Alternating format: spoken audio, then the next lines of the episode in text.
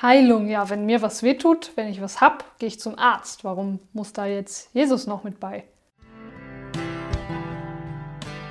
Lena, der Eulenfisch-Podcast mit Lena Beuth. Heute kann man da zwei Dinge hervorheben. Erstens, unverhofft kommt oft.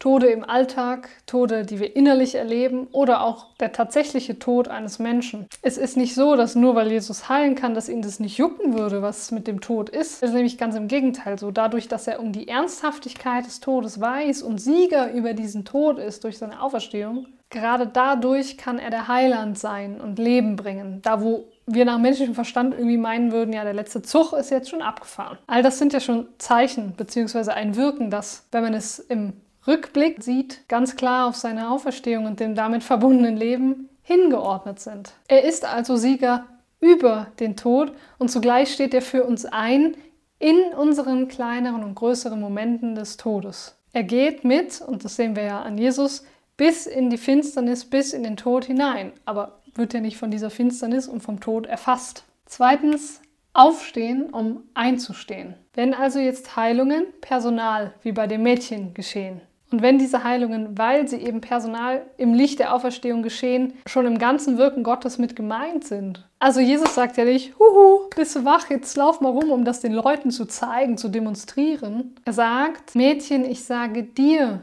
steh auf. Es ist ein enormer Zuspruch, eine Heilung und für den Leser vielleicht auch ein Anspruch. Stehe ich auf für diese heilende Botschaft? Stehe ich für sie ein? Wir werden aufgerichtet, aufgerufen, berufen vom Heiland für seine Botschaft einzustehen in dieser Welt, die so viele Tode birgt. Ich sage dir, steh auf.